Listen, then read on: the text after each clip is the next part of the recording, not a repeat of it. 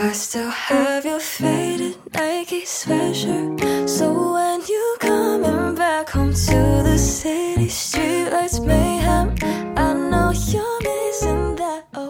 新年快乐呀，朋友们！欢迎收听最新一期的《出逃在即》，我是哈四。我是小乐，那此时此刻呢，我小乐还有帕特里克是分别回到了自己的家乡。呃，虽然这么说有点奇怪啊，例如说我在三亚，但毕毕竟我的家是搬到了这里嘛，那妈妈在的地方就是家乡吧。呃，帕特里克呢，此时也是在上海。为什么说他也是回家乡？是因为过去的一年里面，那帕特里克是离开了公司，就停止了工作，开启了他的环球旅行，也是在春节前是回到了上海。本台唯一一个有工作的人就是小乐女士，是现在是回到了辽源。我们一起祝她新的一年工作顺利哈。对 你有什么想说的吗？谢谢。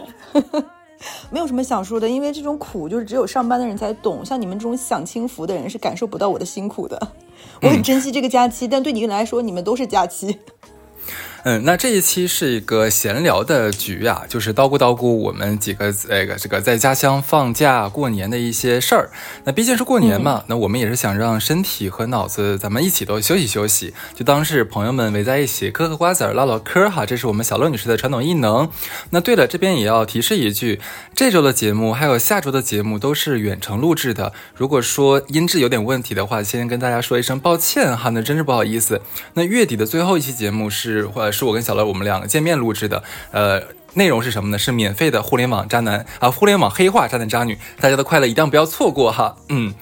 好的，那这样吧，小乐女士，你先来讲你第一个最近的见闻吧。呃，我先说一下，我自己打断一下自己，我就想说，你这个预告真的连预告了三期，真的好长的预告，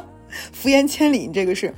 本来这个假期我跟大家说一下是挺开心的，因为毕竟就是对于上班的来人来说是非常珍惜假期的。那假期尤其是我很我一年没有回老家这么长时间了，所以就非常珍惜跟家里人，尤其是走亲访友的这个时光。而且我跟哈四。其实这一年就二零二三年见面是非常频繁的，我们大概一周见两两次到三次嘛，没事就见一下，要么录节目，要么一起参加一些局或者聚会或者是一些品牌的活动，哎，搞得好像就是很忙，反正就是很忙。然后我们俩就。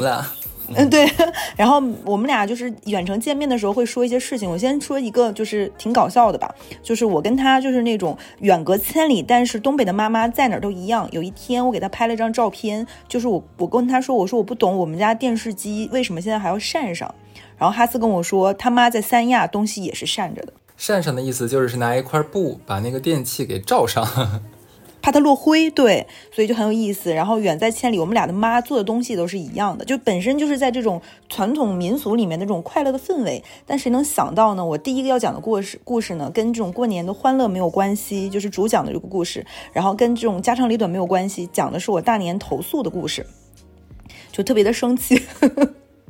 对我们台就这么离谱，过年讲的故事跟过年毫不关系，但我们就是唠嗑啊，我就讲讲这个投诉是怎么怎么回事儿，然后目前还没有一个结果和进展，但我先把经过给大家讲一讲，起因是因为我。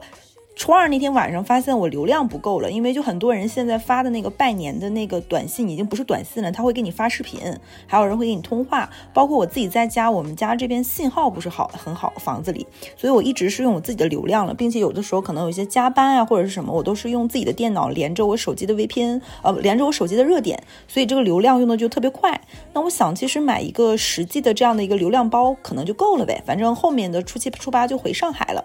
然后我就直说吧，我用的是电信。然后因为我之前打过幺零零零零，就是电信的这个客服电话，它的语音提示告诉我，因为现在的所有的这种你打过去的这种都是智能语音，它不是人工的嘛。他告诉我啊，说说这位小姐，你可以移步到企业的这种官微，都可以自助办理的。那我想那也挺好呀，关注了官微，我可以比较方便。结果我到了那个电信的那个官微的公众号，想要买流量的时候，然后一堆的就是那种什么新人专享福利。虽然我不知道什么样的情况算是新人。人啊，但是他说我不是新人，那我本着我当时就是想尽快的解决问题嘛，我想说那就按旧人的买呗。结果我去买的时候，他就和我说不行，我买不了，上面就提示写着我办理的业务是受限的，我这个号码暂时是没有办法直接购买的，我得前往公众号里面点击添加专属通信管家咨询处理。那说的直白一点，就是说你得添加他的企业微信。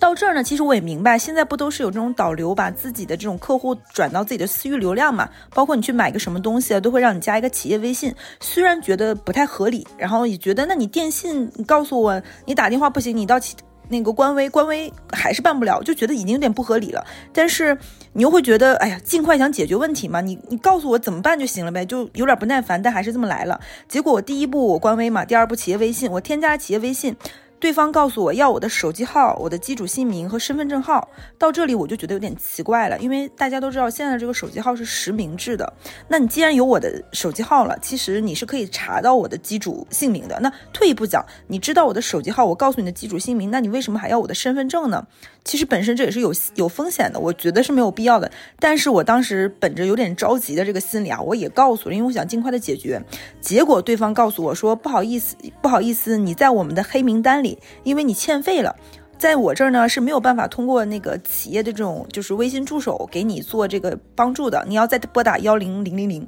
我当时就已经有点懵了，与其说是懵，不如说是生气了，因为我是。打电话打电话告诉我官微，官微告诉我要企业微信，企业微信告诉我我在黑名单要回到幺零零零零，并且我是先查了我的余额，我的余额显示我不但没有欠费，还是有的。然后我就打电话给幺零零零零了，然后在一顿的那种语音提示后，我转到了人工。这个时候就已经让人很难不烦躁，很难不发火了。明明就是过年的时候，结果人工客服跟我说我欠费了二十块钱，二一年欠的滞纳金有六十块，一共是八十块。然后。我是在二一年的一个设备，我说那你能告诉我是什么设备吗？我现在自己也不知道了，因为我的设备都是绑着我个人的手机号和身份证，呃，身份身份证的。他跟我跟我说说他没有办法，他的权限是看不到的，我得去线下的电信营业厅办理。就到这里，就我我给大家形容一下，我当时的心里就炸了，就是因为我像一个就是驴拉磨一样转一圈又转回了原点，不但转转回到原点，又告诉我到线下营业厅。然后这个过程就非常的繁琐，最让我生气的就是，在我本科毕业之后，我就一直用我现在这个手机号了，基本上是得有十年的时间了。而且我用的那个套餐呢特别贵，有多贵呢？我一个月的话费大概连套餐是两百多。我之前没有意识到这个东西很贵，帕特里克跟我说他一个月的套餐也是电信是三十九，我就意识到我是个大傻缺了。然后我我就。我当时本着的原则是原则是什么呢？会不会套餐贵一点，这个服务就会好一点呢？就是我会得到更好的照顾，但更多的说白了是我懒得改了。然后呢，在过去的这个三到五年的时间呢，我一直是这个价格，而且是越来越贵的。我定期会上海收到上海。电信本地的营业厅的工作人员用当地的就是零二幺开头的那个电话给我打，告诉我什么我是优质的老客户，问我要不要升级套餐。所谓的升级套餐，说白了就是更贵的呗。然后呢，我就不太搞搞得懂，就是我如果是优质的老客户，那为什么我会在欠费的黑名单？如果我是在欠费的黑名单，为什么还要给我打电话？那如果电信的营业厅有权查看我套餐的这个优惠和各种功能，那为什么查不到我的欠费欠费，并且给我提示？就从头到尾，在过往的这些年里，没有人提示过我，说说我有一个什么什么设备欠了二十块钱，然后滞纳金有六十，然后我在黑名单上。嗯，听我们节目的人应该知道我是天蝎座，我本人是天蝎座教育长，呃，天蝎座，然后我妈是金牛座，所以我这种。家庭原生家庭在我的性格是很很不愿意借钱的，并且也很讨厌自己就是有这种征信的问题的，所以听到黑名单那几个字的时候，我就不太舒服，然后就气得非常发火。所以我决定，我这个假期过后回上海的第一件事情就是把我电信的套餐去他们的大厅办到最便宜。如果他解决不满意，那我就携号转网，就再也不用电信，我们家的那个什么宽带什么全部都撤掉。这就是我假期的一个。投诉的故事，并且我也把这个故事发到了微博。我一顿艾特艾特电信的各种客客户客服，然后写了一大段那个比台本还长的，发给了工信部。这就是我假期的第一个故事。哇塞，你知道吗？听完你这个故事，我就抓到了一个关键词，就是你说你大学毕业到现在十年了，不止吧？你说谎了，十年多，十年一三年毕业嘛，对吧？十年多。OK，你说这个其实最近这种事情还蛮多的吧？我是在年前是发生了一件事情，好像之前也没有在节目里讲。其实现在三大运营商啊，就是联通、移动和电信互相抢客户，希望对方能携号转网，这个事情还蛮普遍的。直到有一天是我碰到了。其实我在碰到这个事之前，我是不知道他们是原来是可以这种抢客户的啊。那天我是接到了一个呃，自称是因为我用的是联通，联通的这样一个客服人员给我打电话，就是说啊，我的这个号码怎么怎么样，然后说可能呃有一个更好的套餐，更划算的套餐，然后他基本上说的是价格是我原来的呃只要多加十块钱，但是我的流量可以甚至要就是假如说翻个五倍，翻个六倍这样子，然后通话时间也怎么，反正就很划算。哎，我心说这这感情好呀，我说那你帮我就直接是提交处理好了呀。他说：“嗯，不好意思，我这边就是权限不够，那我帮你就记录下来您的这个意愿，稍后呢会有我们的工作人员联系你，然后帮您来办理，甚至可以说就直接是上门来办理。呃，我说那也行，我说你先让他联系我吧。大概隔了两个小时，那我就接到了另外一个男性的这样的呃自称的客服的给我打电话，前面也都说了，哇塞。”就是把这个套餐说的好的不行不行的，我觉得哇，我只要不我如果不办这个套餐的话，那我岂不是天下第一傻帽吗？对我说那没有问题可以呀。直到他当时说了一连串的贯口啊，就是我们的套餐巴拉巴拉，然后一下进行什么录音，然后什么感谢您什么呃转到中国中国移动，他说的非常的快，但是我的耳朵一下捕捉到了。我说你等一下，我说你刚才说你是哪里？他说啊我是客服。我说你是哪个通信的客服？他说我是中国移动。我说。不好意思，我说我是中国联通啊，为什么是你给我打这个电话？他说啊，那之前我们的那个同事有听到您说是愿意办这个套餐呀。我说我愿意办这个套餐，是原因是我这个是联通啊。他当时没有跟我说说要变成这个中国呃移动啊。他说哎，先生，你听我讲，现在就是携号转网是非常普遍的事，十个人里面九个都要干这样的事情的。对，如果就是怎么说呢？就是我们现在跟您讲，因为您是优质客户嘛，所以我们非常想争取到您巴拉巴拉一旦一顿说。我当时就留了个心眼儿，虽然说他其实已经有说动我，然后我说那这样吧，我嗯私下里我查一下，我了解一下这个情况，然后我有需要的话，我再给你打你的电话就可以了，因为他用的是他的个人手机。然后这个哥们儿大概停顿了三秒钟，就问我说：“嗯，您还需要了解什么呢？你你可以直接问我呀。”我说：“我不知道我要了解什么，但是我至少我要在网上看一下这个携号转网有什么坑啊之类的东西。”他说：“怎么会有坑呢？那您刚才听了我说又 又一顿安利我。”我说：“好了，就这样吧，因因为已经很晚了，我就不想给你讲了，就挂掉了。”直到我就是一搜那个小红书上面，哇塞，真的很多人这种携号转网其实都是坑，原来。他所谓说的前面那个好处，就是这个套餐有多好，其实有可能是现在的活动的，呃，就活动时期会有这样的一个好处。可能你办完之后，下一个月你上面他说的所有的好处都是没有，都是取消的，所以这个资费甚至要比你原来的还要贵。而且第二点，第二坑是什么呢？有可能你携号转网的时候，你之前还办理了其他的附加的业务，如果这个时候你选择了就是没有到期就携号转网，是要赔偿一笔钱的。那这个钱，这个所谓的呃让你携号转网的这个人，他们是不管不负责的。所以说，而且如果说后面你携号转网发生了一切什么问题，例如说信号不好啊，或者说是有什么呃延时啊，计费出现不明的情况，你再联系他们，他们是不接你电话，甚至不给你回复的。这个也是我们碰到的一个坑，所以这边的话，我也是跟大家也是简单的介绍一下哈。对，那你最后我们我们今天这一个就简简直把三大运营商都得罪了。呃，没有得罪吧？那他们的确是现在干的这种事情啊，就抢客户，这个这个，你上上网一搜，这种事情不要太多。对，OK，那小乐讲了一个假期投诉的事情。那我这样，我这边是准备了两个，有一个轻一点的，有一个料重一点的。重一点的我先放后面，我们先说轻一点的。就今年你只要打开那个抖音啊，或者是各种社交媒体上面都会说一件事，就说，哎，今年三亚不行啦，今年三亚完蛋了，已经没有人去三亚了，今年三亚非常的冷清。他后面配的视频就是那种啊，拍个商场呀，或者说是拍这个海滩啊，就是寥寥无人的这样子。嗯，我当时来之前，其实我也以为是三亚是不是可能来的人比较少了，因为我的信息获取渠道也是比较 也是从网上嘛。直到我来了三亚之后，发现其实人真的很多，人真的很多。到底是谁在宣传三亚人少？他是为什么这么说？这是什么阴谋论？我们不清楚啊。那我要说的是，事情是发生在昨天的，也就是大年初三。我的一个呃旅居日本的朋友，那他正好正好啊，他已经很多很多年没有回国了，他正好是来海南玩儿。我发了个朋友圈，就大年三十那个年夜饭的朋友圈嘛，他就看到我的 IP 地址显示的是三亚，然后他就立刻私信我说：“哎，你在海南？”我说：“对，我在我在三亚。”他说：“太好了。”我说：“他说我回国了，我在海南，我可以去找你。”哎，我说那行啊，真的挺好。我我们两个已经是差不多也是五六年没有见面了。然后觉得说能在三亚碰面，哎，还挺开心的嘛，对。然而，然而，就是大家可能无法想象啊，就是你们知道这段时间三亚的市区打车有多难吗？我当时是我们两个约好了一个地点啊，大概是中午的十一点，是在呃某某地吧，某市中心的某地见面。我就打，我当时打开了滴滴和百度地图，就是两个 A P P 同时来叫车，没有开玩笑，真的没有开玩笑。我大概叫了半个小时，一辆车都叫不到。而这个时候呢，因为我跟我朋友一直发微信嘛，他说他已经就是车到了三亚境内了啊，他当时也是坐车来的。我其实就很急，那毕竟是人家来看我。我是不想不想让人家来等我的，所以呢，我就寻思，那我就再加点钱吧，我就升级一下，增加一些车型。不开玩笑啊，三公里，一共就三公里的路程，我加到了五十六块钱，还是没有人接单。我这时这个时候其实我又等了将近二十分钟，十多分钟这样子。最后我实在没有办法了，我心一横，我就直接把所有的车型全部都选上了，包括最贵的就是九十八块钱三公里。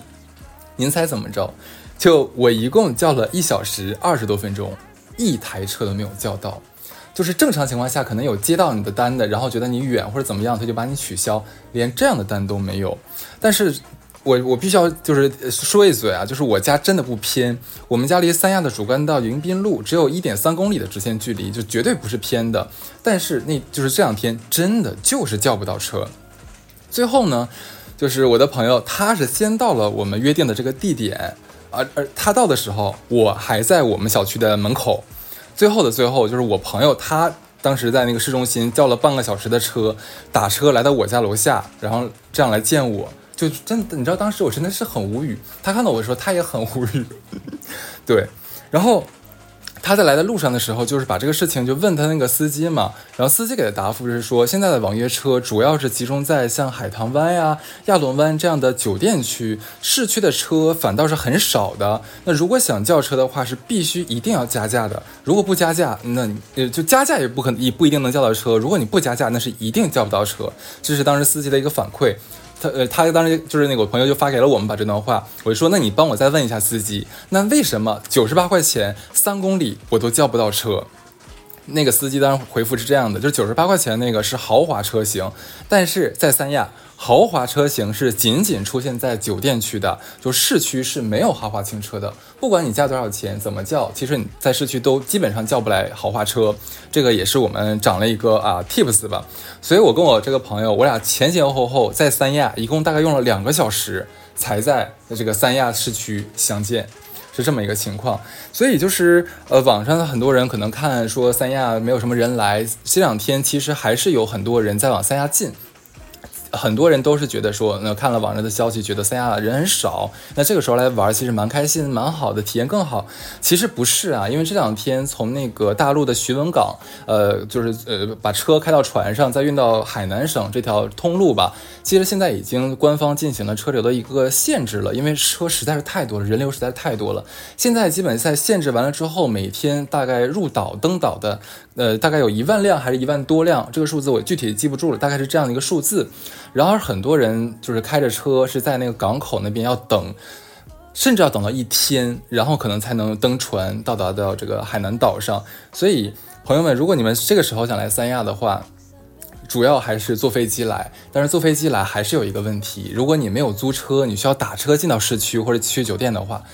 在那个机场等你的网约车，呃，基本上也要一个小时起步。呃，就是你叫到车了，他接到你，这样大概要一个小时这样子。所以是非常非常的恐怖的。这段时间三亚人还是很多很多啊，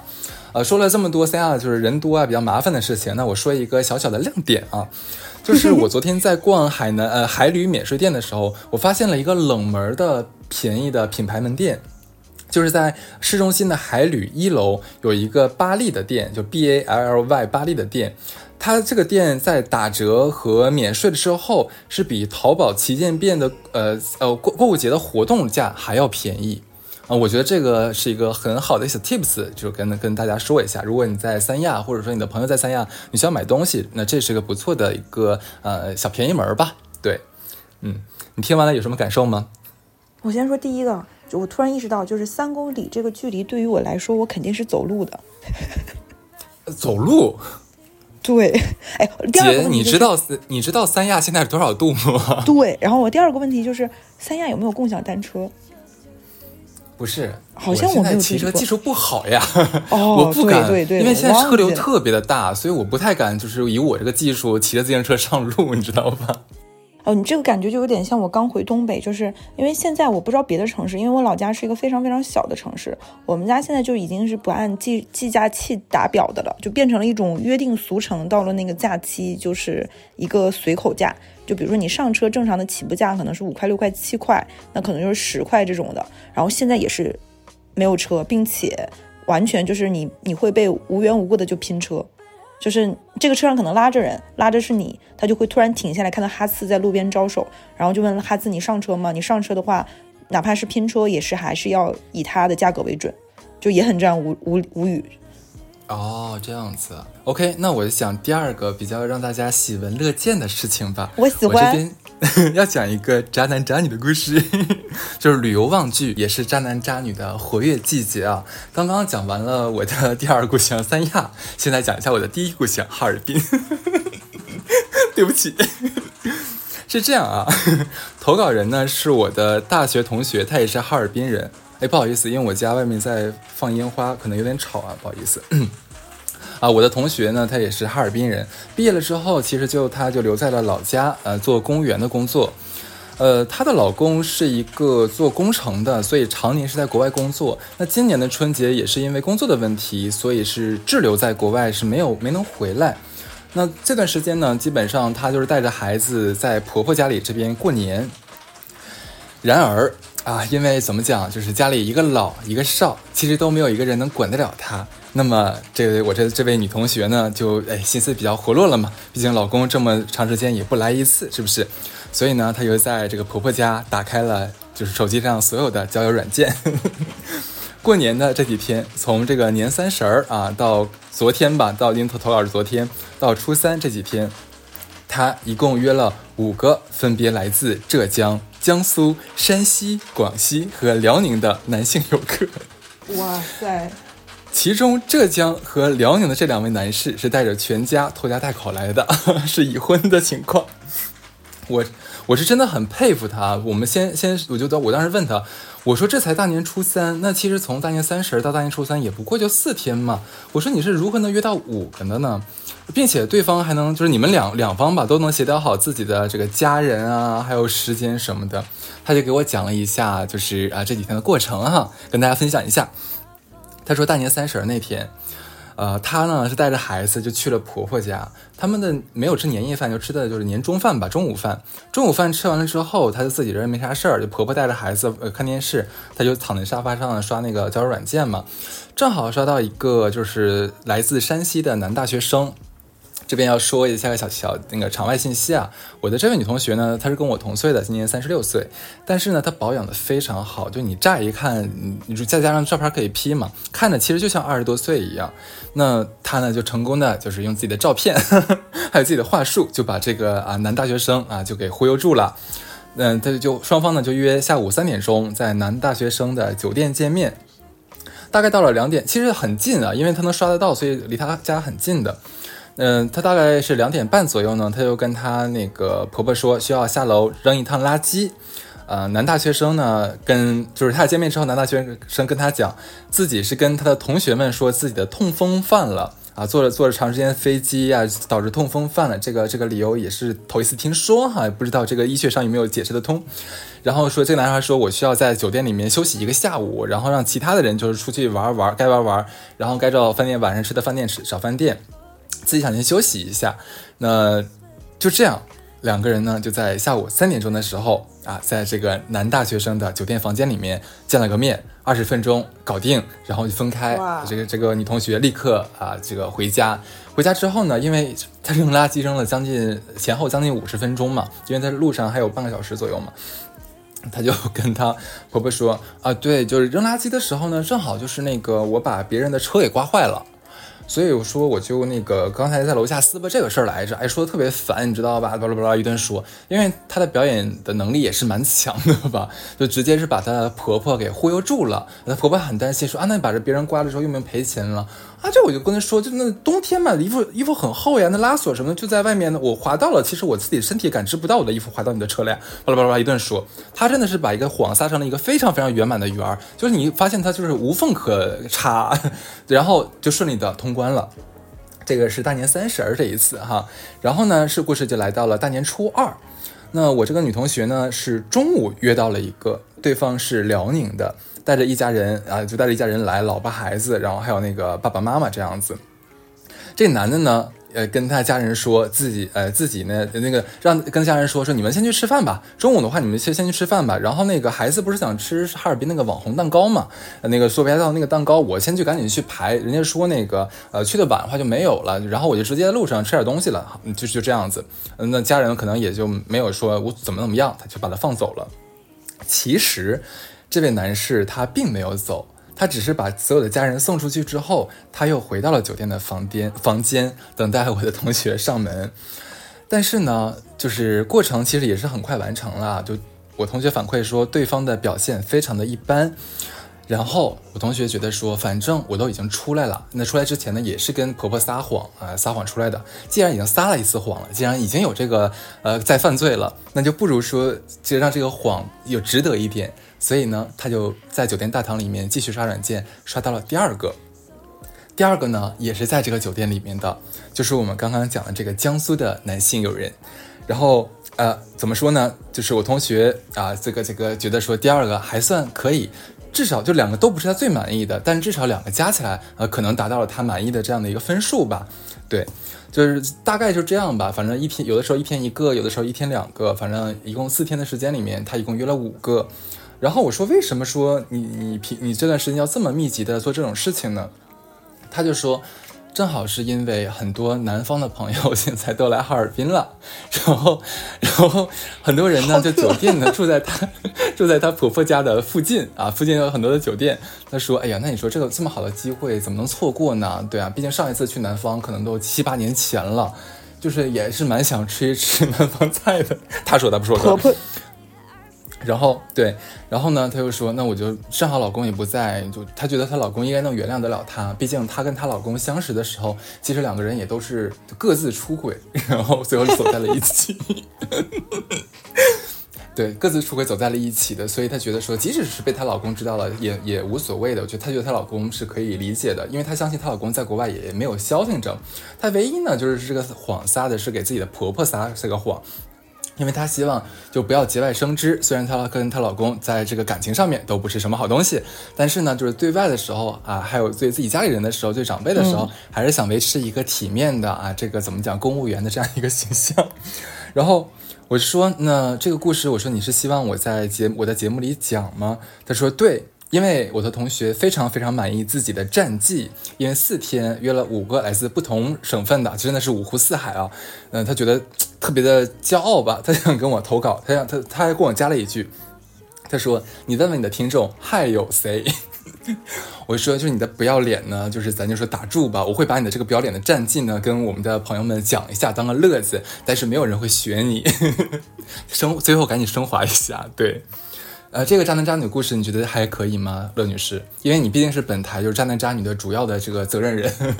我我当时就我听完你刚刚跟我说，他最后不是说问还有谁吗？我就觉得你这个同学应该听一下我们的付费节目，他就会想到我应该是讲过有一期的那个渣男渣女是讲武大郎专场，记不记得？就我有一个学长的老婆，然后在酒店一个月开房几百次。啊，那北京那个是吧？我记得。对，我觉得他要跟那个，他要听听那个，就是能跟他媲美的，就是这个人。呃，他有他有付费买咱们的这个节目，然后他 他的战绩可以秒杀咱们的很多渣男渣女，不遑多让是吧？不遑多让，但其实我我要说，他可能只是在这个数量上面比较取胜，但其实在故事的丰满度还有文学性上面，其实还是不行，有差强人意的。对我希望他在就是就是不要脸的路上呢，可以就是走向正道，咱就是是首先啊，第二呢，我就希望如果说真的就是已铁定铁了心了，就说就是不要脸，就是想干这种事情，就想背着老公背着孩子干这种事情。那我希望下次的话可以给我们写一个就美好美丽的稿子，至少在 我们在读的时候能给大家美的享受。对，OK，我这我是这两个故事。然后我接接着说你这个故事啊，就是她不是说这事瞒着她那个瞒着她婆婆嘛，其实她老公也不是什么好东西嘛。然后我突然想到，就是我来了就北方之后，有的时候在家闲着无聊会刷一下那个短视频嘛，你会发现可能那个短视频的算算法里，它会结合你的地点定位来做一些推荐。就我在上海和我在吉林，其实刷到东西是完全不同的。那天我跟哈次也说了，我在我老家我会经常刷到刘老根大舞台、乡村爱情故事解读，然后以及湘绣的四次婚姻都分别是跟谁结过结婚的，就是这样的一些剧情。还有说什么谢永强最爱的是他的果园，还有那个谢广坤为什么这么这么这么魔怔，就是这样的一个剧情。然后还有一个抖音上有一个很疯癫的号叫于小慧，我不知道大家听没听说过。辽宁的那个，对，呃，吉林的，他是。啊，吉林的，你老乡啊？对，对我老乡。然后那个于小慧就是就是丁钩鱼最简单那个鱼，大小的小慧就是贤惠的惠，大家可以搜一回搜一下。它是没有什么剧情的合理性的，但它主打的就是一个剧情毫不合理。他们他的每天拍的就是他们家饭桌，他的第一视角旁边坐着他妈，镜头外的那个画外音像 BGM 是他大姨，然后他可能他大姨他就会先介绍一下今天他们家做的饭菜是什么什么什么，每个菜名起的就很离谱，然后。在饭桌的时候，他妈他大姨可能会说一句：“哎，慢点吃这个烫啊！”然后他就会进行一段即兴的表演，就非常的抓狂。然后就是那种，那种饭桌上爸妈看到一定会气到给他一顿打的。然后他妈也非常的配合，他妈就会给他一顿非常下手非常稳准狠的那种胖揍。然后他大姨的话外音就是说：“你打孩子干啥？孩子爱吃啥吃啥嘛，孩子爱咋吃咋吃嘛。”我就想把这句话送给一下你那个同学，就是爱吃啥吃啥，爱咋吃咋吃。就孩子爱咋出咋出呗，孩子爱咋出给出呗，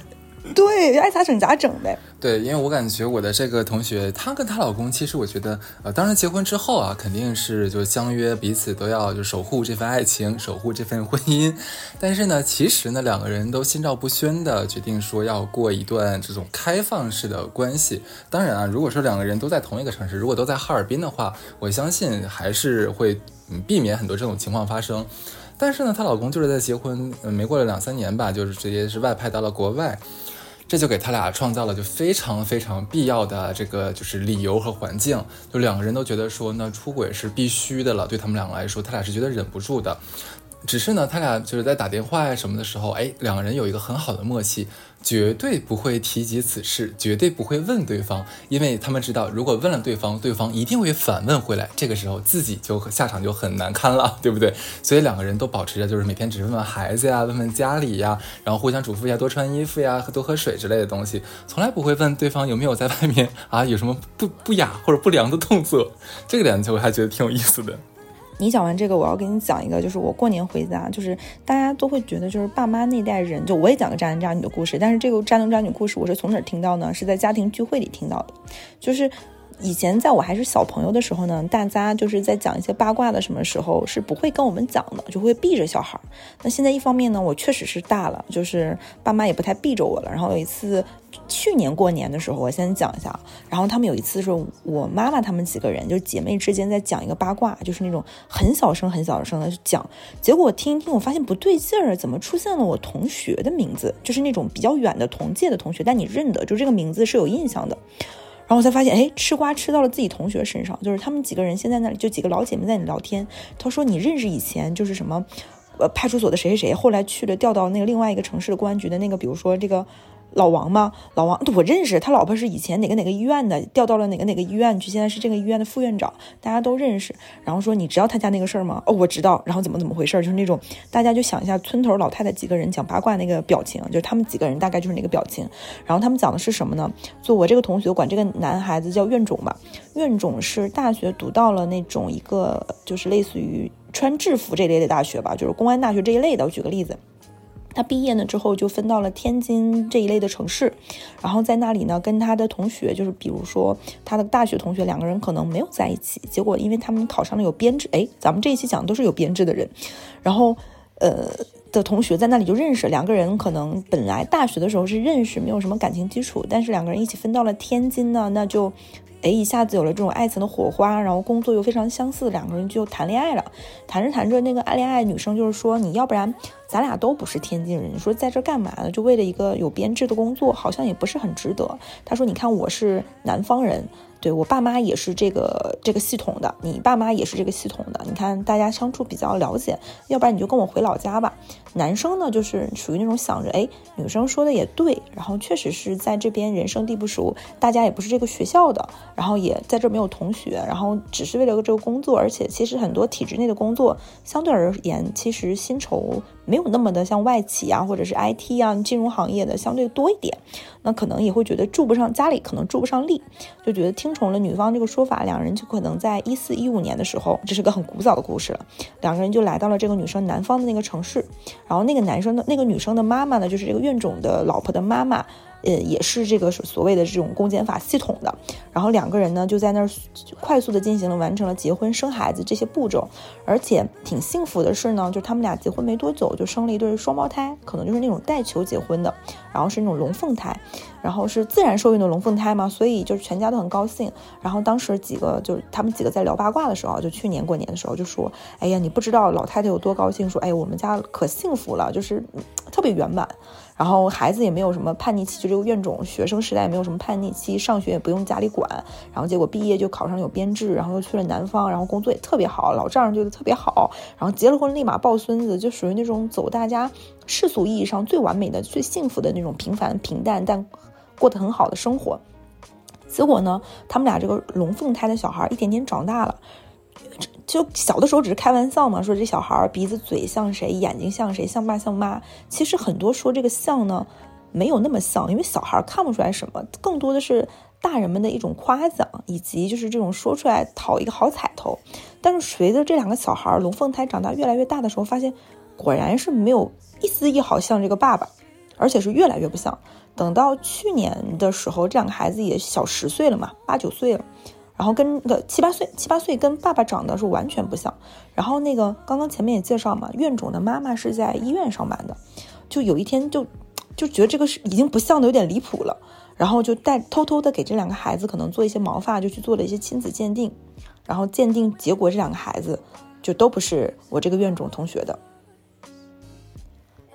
对，然后呢，这就是因为他们在那个，你想想这个事情有多么的炸裂，就是。因为他以前会觉得很幸福，所以这个阿姨可能他们家无论是在平时朋友圈发的这种照片呀，而且有一些人是把那个 QQ 空间当成自己的网盘的，就没事就往上传。就这个阿姨哭哭就没事，可能一次性传个几百张、几千张那种什么我的孙子、我的孙女这种照片的那种人，就是那种愿意分享自己生活的这种快乐的、幸福的晚年生活，这种四世同堂的这种快乐。然后结果这两个小孩都不是他亲生的。啊，对嘛，双胞胎怎么可能是呢？然后就，其实就是平地一声炸雷了。但这个事情，你想想，这个是一个非常无法吞咽下来的事情。就是你想想，这个谎言埋了多久？从一四一五年两个人从天津回到南方，然后有这个孩子，到他们俩是未婚先孕嘛？那说明这俩女生是肯定知道这个孩子不是这个男生的嘛？而且当当时听听他们在讲八卦的时候，说女生的态度非常的淡定，就仿佛这个事情。像一个隐隐的炸雷，但他心里已经做好了很多次准备，会在某一刻爆炸。嗯，然后他也没有觉得有过多的反抗。然后他们在去年过年的时候听到这个八卦是两个人正在闹离婚，但与其说是闹离婚，可能这个闹的成分更多是在财产上，已经没有这种情感上的，因为可以感受到这个女生就是觉得只是要了婚姻这个壳，也没有托太在乎你。不然不然的话，如果说他。他想告诉你，在过去这么七八年的婚姻里，他随时随地都可以告诉你，对吧？他没有告诉。然后等到今年，我没有想到这个八卦听到了他的继续，就是延续版。然后在经过漫长，因为你想结婚，结婚七八年、八九年这样的婚姻和刚结婚它不太一样的一点，它牵扯到了非常多的这种家庭的这种财务的一些纠葛，比如说婚前的房子、婚后的房子、孩子的问题。等等等等，就虽然这两个孩子都不是这个男生亲生的，但你想想，你也养了他七八年吧，对吧？毕竟孩子是没有错的。然后他们就进行这些这些拆分，也历时了可能小半年，因为现在离婚也没有那么容易嘛。然后，并且呢，最让人难受的一点就是两个人都是这种有正式工作的，而且在女方家里的主场，没有办法闹得特别难看。嗯，因为这个男生还想在这个，对对对，我也能理解，因为你还在这个体制里工作，然后大家又非常的近，你会发现你想做很多事情都被束缚住了，而且就有点说，就像经常有妈妈说女儿不要远嫁，我其实共情想一想是一样的道理，换做是男方也是一样的，就是把家里。太远了，你也助不上力。然后经过一段时间的这种处理、这种善后的这样过程之后呢，我今年在听到这个故事的结尾，到现在的版本是他的奶奶不是最开始提出做亲子鉴定，并且偷偷去做了亲子鉴定的那个人，然后把这些事情都处理完之后，从南方回来，然后高烧了一段时间，然后重病了一场之后，前一段时间被查出了乳腺癌，然后现在在住院。想一想，可能就是急火攻心，或者是各种并发症，就是太生气了，就是想想都很生气啊，对吧？就是自己的大孙子没事动不动就发照片，我我想了一下，就是他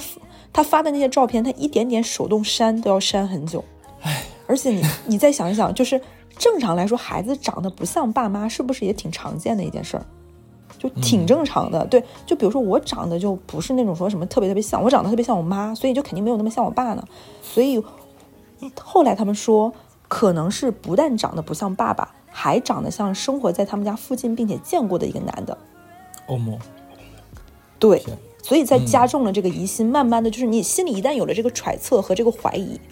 并且你刚刚我也讲了，他们家一个是就这种公安系统的，就是爸爸，嗯，妈妈是这种医疗系统的，可能听过的各种案例啊，就是八卦和这种就是这种奇奇怪，就像咱俩做主播听到的事情多了。可能也暗含了一些揣测，不然的话也不会真的去做这个亲子鉴定。因为据说前些年小夫妻过的感情也非常好，